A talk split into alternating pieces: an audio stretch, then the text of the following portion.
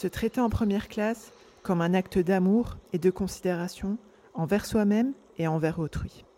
Se donner les moyens de prendre soin de soi, de sa santé mentale et de son évolution personnelle. Tu peux accéder et offrir les meilleurs aspects de ta personne, sans souffrir et sans galérer.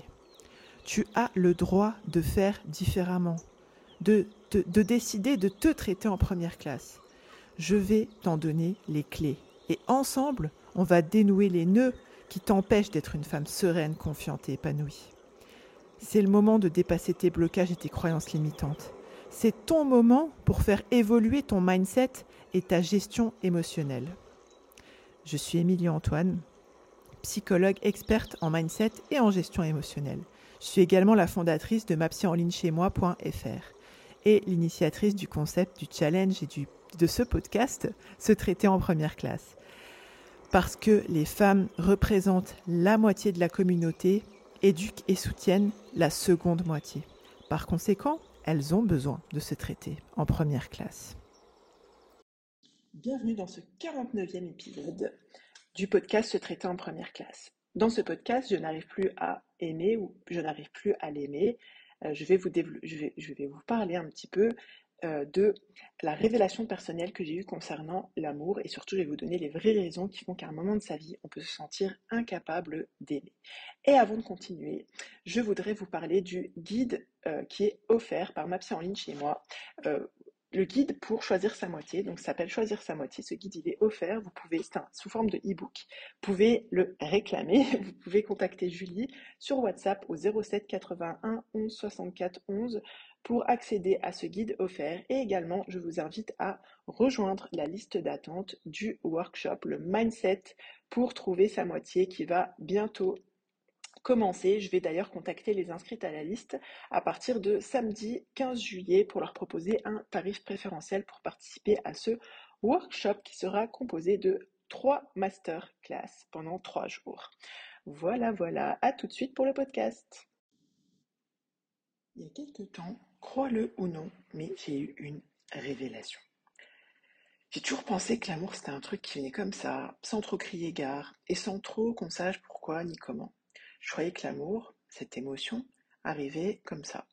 Tu nais, tu commences par aimer tes parents un peu instinctivement.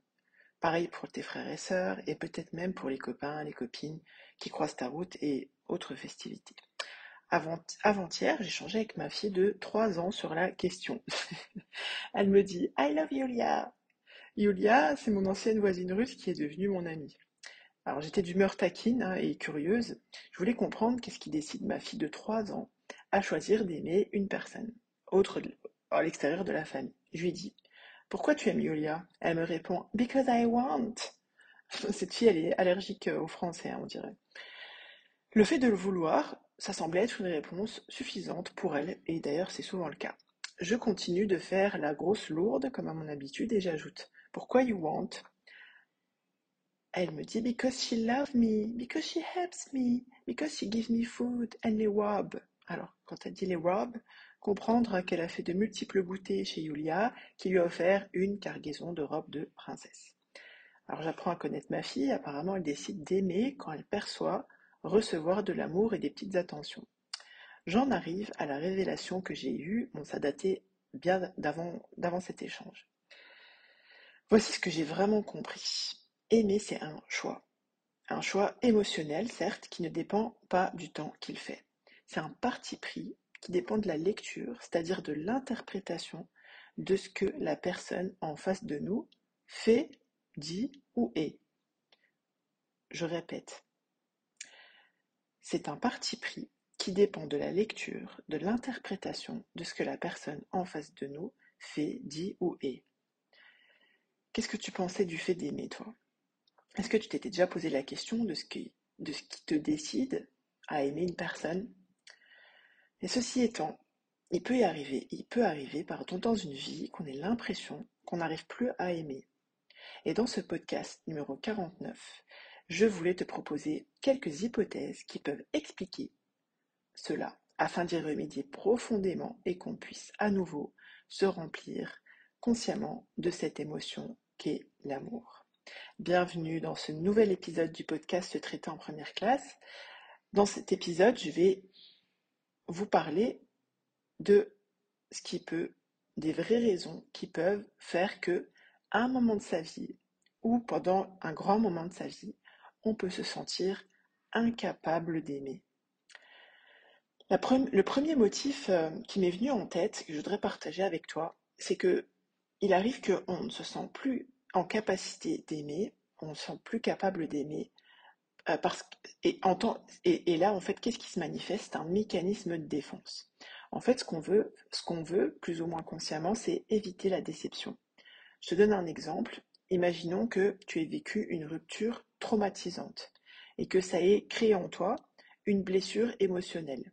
Alors là, tu ne veux plus, en fait, plus ou moins consciemment, du fait de cette blessure, du fait de ce traumatisme, tu ne veux plus aimer parce que réellement, tu ne veux plus revivre ce sentiment de rejet que tu as vécu lors de cette rupture traumatisante. D'accord? Donc ça, ça peut être une, première explication qui vient euh, clarifier pourquoi on peut se sentir plus capable d'aimer ou on n'arrive plus à aimer quelqu'un.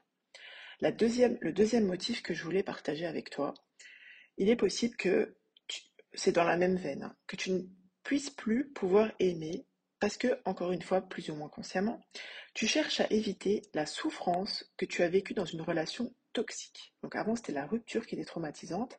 Là, euh, donc la presse peut dire ça comme ça. Là, on parle vraiment de pendant la relation. C'est une relation toxique.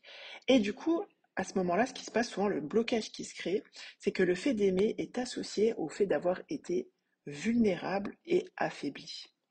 Et là, ce qui est important de mettre en lumière, c'est que c'est la toxicité de la relation qui a créé la souffrance et non l'amour en lui-même.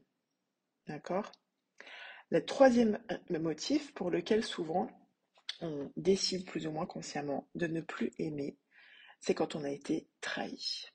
Et là, quand on a été trahi, admettons, ton mari, euh, ton compagnon, euh, une de tes amies, peu importe, ils t'ont trompé, ou enfin ton mari par exemple t'a trompé avec une autre femme, ou ton ami n'a pas, tu lui as confié par exemple un secret, elle n'a pas conservé ce secret, elle l'a partagé, elle l'a divulgué, etc.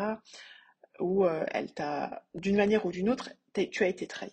Et du coup, pour te protéger, tu vas bloquer, encore une fois, plus ou moins consciemment, le fait d'aimer parce que tu t'es dit, tiens, j'ai aimé cette personne, elle m'a trahi, j'ai souffert. Et encore une fois, c'est pas l'amour que tu as porté qui a créé la souffrance, c'est bien la trahison.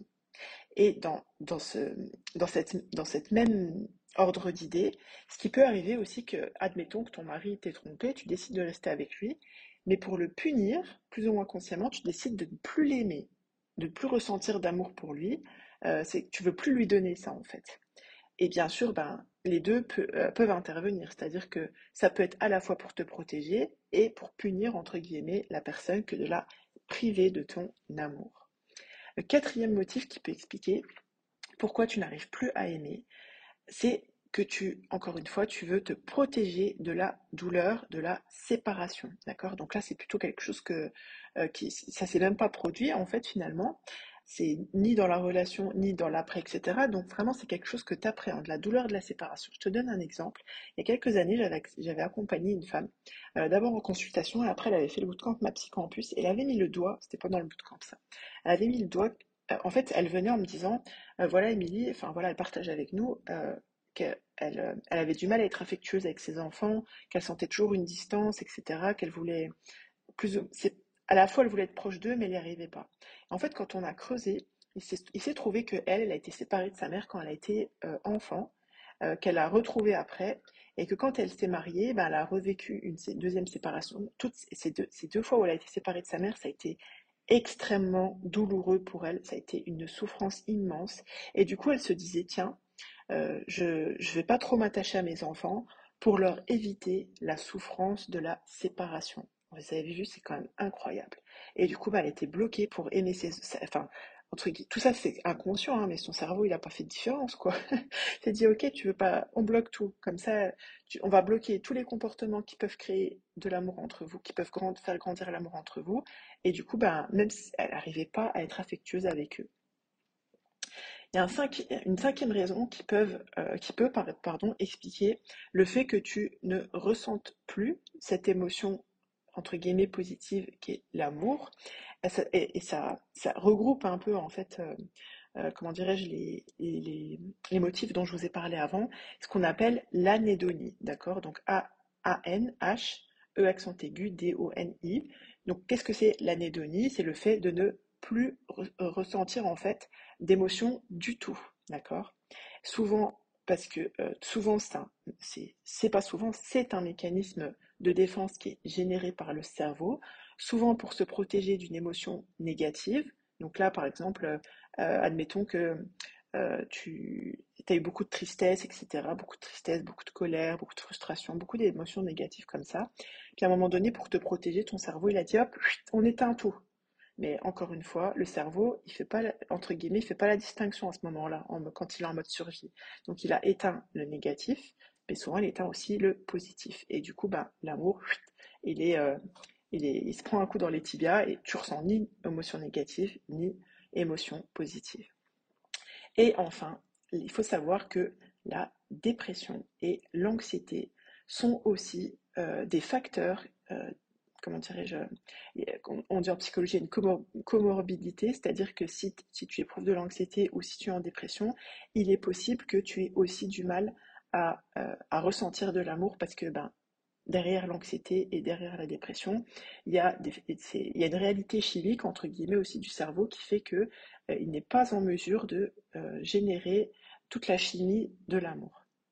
Et ce qui se produit quand tu es en dépression ou quand tu as de l'anxiété, c'est que tu es tellement, entre guillemets, dans le mal, tu es tellement coincé dans tes pensées négatives, etc., tu es toujours inquiète et tout, ben ça, ça, ça, en fait, rien que ça, ça peut empêcher détendre, tu vois, de, te sentir euh, en sécurité, euh, de, générer en fait justement euh, cette émotion, ces sentiments qui peuvent être ceux soit d'une relation amoureuse, soit juste de l'attachement. Et, souvent, ce qui se passe aussi quand, tu, vis une dépression, quand tu as de l'anxiété, c'est que tu n'as pas envie en fait d'être avec les autres. Donc du coup, bah, quand tu n'es pas avec les autres, c'est difficile de, de, former en fait des liens affectifs et du coup d'éprouver de l'amour et du coup bah, de se connecter émotionnellement parce qu'il y a cette fatigue, en fait, ce repli sur soi, etc., qui font que euh, tu ne peux pas ressentir et encore moins exprimer dans une relation euh, cet, amour-là. Et puis bah forcément c'est le chat qui se mord la queue parce que comme il y a aussi euh, l'humeur en fait elle est aussi troublée et l'estime de soi est réduite donc du coup bah si tu dis je, si tu es en dépression tu as de l'anxiété et que l'estime de soi est touchée tu vas avoir du mal à concevoir même que les autres puissent puissent t'aimer. Et du coup, tu vas aussi te retenir d'aimer pour te protéger. Enfin, vous voyez, c'est tout, tout est interconnecté en fait. Voilà, voilà. Je serais super euh, euh, curieuse d'avoir vos avis sur ce podcast. Vous pouvez m'adresser une note, un review, un commentaire depuis votre plateforme d'écoute. Euh, je vous rappelle également que vous avez l'opportunité de rejoindre la liste d'attente du workshop qui va commencer incessamment sous peu. Je vais contacter, euh, là on est le 13 juillet, donc le, euh, le, le samedi, pardon, le samedi 15 juillet, je vais commencer à contacter celles qui sont inscrites sur la liste d'attente pour le workshop Trouver sa moitié, le mindset pour trouver sa moitié, et je vais leur proposer un tarif pour participer à ce workshop Early Bird, c'est-à-dire un tarif préférentiel.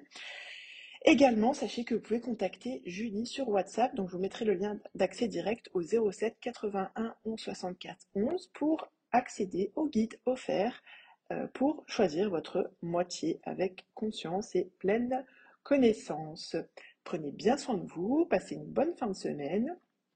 C'était Émilie Antoine, psychologue experte en mindset et en gestion émotionnelle. Je vous ai présenté le podcast Se traiter en première classe, votre dose hebdomadaire pour vous construire le mindset d'une femme épanouie et en phase avec ses valeurs et ses principes. Chaque semaine, j'aime à vous donner des explications et des conseils concrets pour que vous puissiez vivre en fonction de vos aspirations et non en fonction de vos peurs, de vos croyances limitantes et de vos blocages. Prenez soin de vous. À bientôt. Bye bye.